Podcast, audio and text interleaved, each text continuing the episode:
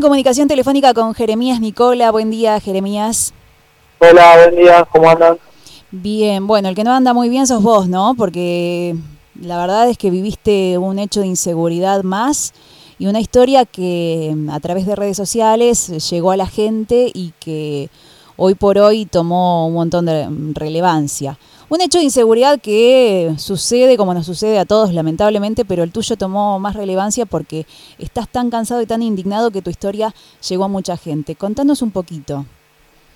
Sí, mira, ya me hicieron lo mismo hace menos de dos años.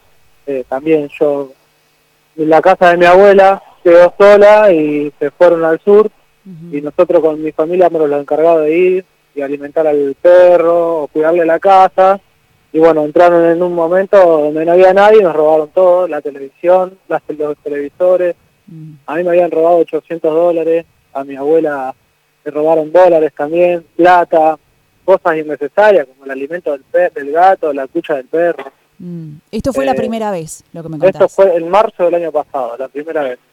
Y ahora, esta vez, justo el 9 de noviembre, yo cumplo el 10 de noviembre, yo estaba haciendo una despedida, y me llama mi abuela preguntándome si yo había entrado a la casa porque estaba la llave puesta y la, puerta abierta de par en par, la puerta adelante. Y nada, me dice que está todo revuelto y bueno, yo directamente fui para allá, para mi casa y me encuentro con mi pieza toda revuelta. Me habían robado la computadora, me habían robado plata, me habían robado ropa. Y al otro día cuando me levanto, voy a buscar la bici y me doy cuenta que me habían robado una bici.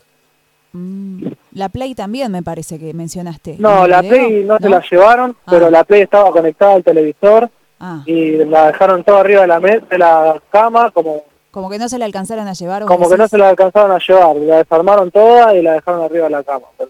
Qué impotencia. Qué impotencia, ¿no? Llegar a, a, tu hogar y encontrar todo así revuelto. Es una sensación que han vivido muchas personas y que es eh, o sea, no se la decíamos a nadie, por supuesto, porque te agarra una desesperación. No, eh, te sentís invadido, sentís eh, como, como que tocaron una parte tuya, que entraron a tu privacidad y... Vos sabés que muchos sabemos lo que es ese sentimiento. lamentablemente, lamentablemente. Y en este caso, bueno, vos enojado grabaste un video que obviamente se, entiende ese enojo, estás recontra de que esto esté sucediendo, ¿no? Contanos. Sí, sinceramente el video lo grabé, yo llegué con mi novia a mi casa y lo grabé enojado, eh, también con la intención de subirlo ya porque tenía ganas de que se conozca ya, que, que no vengan más a mi casa porque sinceramente yo no, no soy una persona con plata, o sea, yo trabajo y estudio y trabajo para tener mis cosas y las cosas que me robaron me las compré yo, no, nadie me las regaló. Y bueno, sinceramente lo subí indignado, la verdad que de la bronca que tenía, ni, me acuerdo lo que dije, se ve, se ve tranquilo, después vi el video más tranquilo y decía muchas cosas que me, me cortaba las palabras, de la bronca que tenía no podía hablar. Sí, nos pasa, eh, pasa en un momento así. Pero bueno, fue algo totalmente horrible y ojalá no lo pase nunca más y que las personas tampoco lo pasen. Ahora, lo único que yo te voy a preguntar, que hasta donde podamos hablarlo, es que hay una persona que vos tenés idea de que podría estar involucrada. ¿Esto se sabe? ¿No se sabe? ¿Qué pasa con la policía? ¿Qué pasa con la investigación? Ahora hiciste la denuncia. Sí, yo hice una denuncia, fue a hacer una denuncia que me acompañaron. Hay testigos, hay varios testigos, más de uno.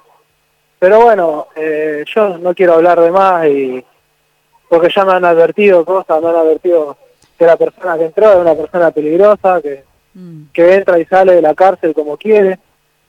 Eh, me han dicho otras cosas que no sé si se pueden decir, porque bueno, claro, para, no, para no estar en riesgo yo, y me dijeron, las palabras que me dijeron fue, mira, textuales fueron, lo peor que pudiste hacer fue escrachar a la mina, mm. a la persona, porque es una persona que no le importa nada, tiene mucha, mucho, no sé si contactos, no sé qué tiene, y nada, mm. tengo que estar con cuidado, me Así que bueno, imagínate, encima de que me robaron tengo que estar escondiéndome porque no hacen nada. no sé si escondiéndome, pero tengo que estar con ojos de todos lados.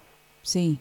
Bueno, ojo que también a veces un poco de repercusión ayuda a que se calmen un poquito las, las cosas, así que eh, en una de esas también eh, frenar esto, ¿no? A veces, a veces, a veces los medios ayudan para eso, a veces, no en todos los casos, pero bueno, Sí, eh, ojalá, ojalá. es que es, es muy lamentable lo que te ha pasado, es feo que estés con miedo o, o preocupado, es, es horrible, es horrible lo que te ha pasado, pero queríamos charlar con vos para que nos cuentes en primera persona cómo lo habías vivido y bueno, y, y que también compartirlo con la gente, tener, bueno, los cuidados que tenemos que tener siempre, pero en algún momento algo, ten- algo en algo nos perdemos, ¿no?